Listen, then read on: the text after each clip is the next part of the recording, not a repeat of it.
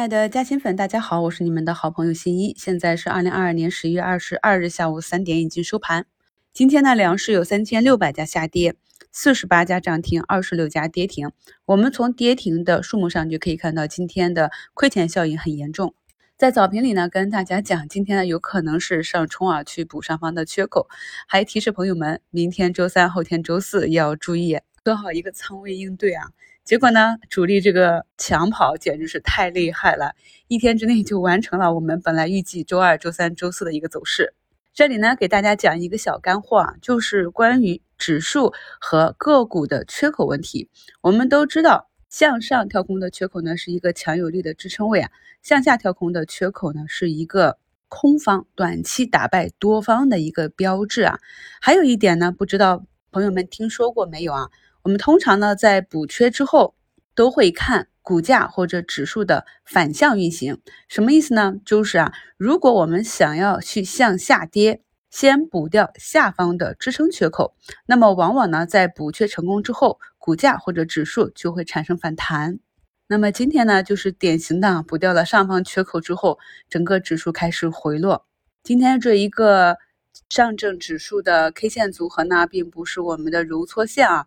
我们可以叫它反揉搓线，它是一个相反的，所以接下来两个交易日的走势就比较关键了。今天呢，接近中午时分，咱们中字头的大家伙就开始暴动，中国化学、中国交建、中铁装配、中国联通、中国中冶这些啊，那老股民都知道，一旦开始拉大家伙或者拉中字头，那就会对其他的板块造成一个抽血效应。可以说，今天这样人工干预。硬性的把上方的缺口补掉，反而造成了一个小型的股灾现场。而对于我们呢，前面减过仓之后呢，我也一直跟大家讲，敌不动，我们不动啊。如果呢只是区间震荡，我们就按震荡来做。那在前几天的震荡中，你的个股达到了震荡区间的上轨，就减减仓。那在今天这样恐慌情绪的带领下，像图一啊，我这只已经横盘震荡很久的一个长线标的啊。也是今天终于达到了一个加仓买入的位置，就顺势按照计划去加上仓位。所以呢，图二就是我在五评给大家置顶留言：大跌尾盘进点货，这就是呢我们手中既有现金又有仓位的好处。行情向上运行不怕踏空，市场向下震荡又不怕手中没子弹啊。我们呢在前几期的节目里就已经反复提示过啊，技术不过关，十一月没有。利润店资金量比较小的朋友啊，该休息就休息了。那么像今天这样的行情里啊，但凡是有点仓位的，相信大部分的人还是亏钱的。虽然说亏钱了，但是我们要赚到知识。那如果是这样的一个行情日里，我们应该如何处理自己的仓位呢？以中长期持股为主，没时间盯盘的朋友啊，相信今天手机上的预警也都弹出来了。那在尾盘的话，按照计划去。低吸一点仓位即可啊。那么在盘中，我们应该如何去细节化的区分操作呢？大家看一下图三啊。首先呢，我们预判说这是一个震荡区间，而且大概率呢，我们的上证是要向下去补缺口的。所以在这个震荡行情中，安全起见啊，如果市场给了机会啊，我们选择先高抛后低吸。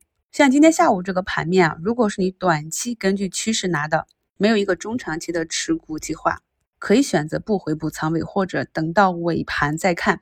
像图三这个，在大盘和板块分时跳水的时候，它没有跟随跳水，而是选择一个横盘震荡稳定住了。这种呢，就是强于大盘的，可以低吸回来。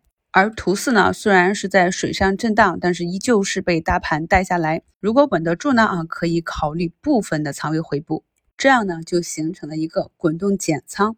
图五和图六啊，就是我在五评里跟大家讲的，我前期去埋伏的两个平台震荡整理的小医药啊，翔宇和阿拉丁，他们震荡的时间实在是太久了。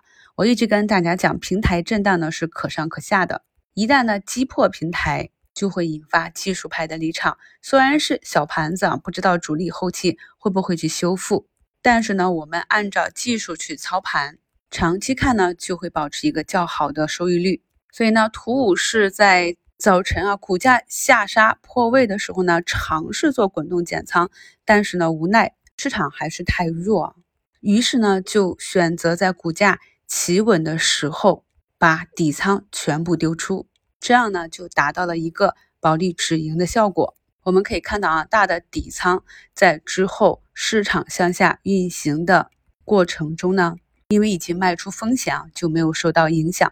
余下的啊低吸的底仓既可以跟踪，又可以择机在明天股价反抽的时候啊直接离场。减下来的资金呢，就可以留到尾盘看一下你手中今天哪一些中长期看好的个股。两种情况，一种比较抗跌。说明呢有资金主力介入比较深，另外一种呢是跌幅比较大，也有可能是主力顺势洗盘。如果触发了你的买入指标，那么就按计划执行。还有一种情况呢，就是我们经常在盘中低吸过早，并没有买到一个低位啊，比如说像土气这样，大家可以看到啊，我在上午的时候，在它第一个平台企稳的时候买入啊，结果这里并不是个底部。遇到这种情况呢，我们通常应该。耐心的观察，而不是盲目的继续补仓。如果股价继续下行，盲目的频繁补仓就会让人很被动。毕竟啊，我们上证下方还有一个缺口没补呢。而如果运气比较好的下午个股逆势拉起，那么产生了一个差价，也不要嫌少啊。因为现阶段呢，我们还是应该预留好一定的现金仓来应对啊接下来的震荡。图八呢，就是今天下午啊，我按照技术回补仓位的一个交割图。今天临近午盘收盘的时候，中字头的异动，一般来讲，中字头上涨的持续性并不强。目前呢，市场上最强的是封盘到尾盘的中国交建，封单呢也是从十几亿啊减至一点六亿。那如果呢，这个龙头都明天没有溢价的话，后排的中字头啊，估计也是一个负溢价。进入到十月中旬以来，行情就越发的艰难。各个板块的轮动加速，个股呢往往是一根阳线之后就陷入了漫长的调整，所以这里呢追涨是很痛苦的。真的有你看好的板块呢，一定要耐心的等待它出现一个放量阳线之后，等到它回踩均线或者震荡整理到一个相对安全的位置啊，然后再去分仓埋伏。其实呢，现阶段啊，很多大资金也是在场内慢慢的在各个板块中布局。我们市场上现阶段的这种。板块轮动的阳线呢，就是大资金布局的一个结果。因为呢，目前市场上还没有走出一个主流板块，大资金呢也不确定，如果接下来有一个跨年行情，或者明年有一个比较好的行情，究竟是哪一个板块先启动？所以呢，他们也就像我们打跟踪仓一样，在各个板块中打了一定的底仓。毕竟啊，各个板块的估值啊已经跌得没那么贵了，但是由于大资金的体量比较大。所以呢，就产生了对板块和个股这样一个冲击回落的效应。虽然今天呢是净值回撤的一天，幸而呢晚上还有世界杯可以看，朋友们呢也可以啊忘却股市的烦恼，跟家人一起啊喝喝啤酒，享受一下世界杯的盛典啊。老朋友都知道我是山东青岛人，我们青岛以前有一个球队呢叫海牛啊，跑得很慢的一个生物。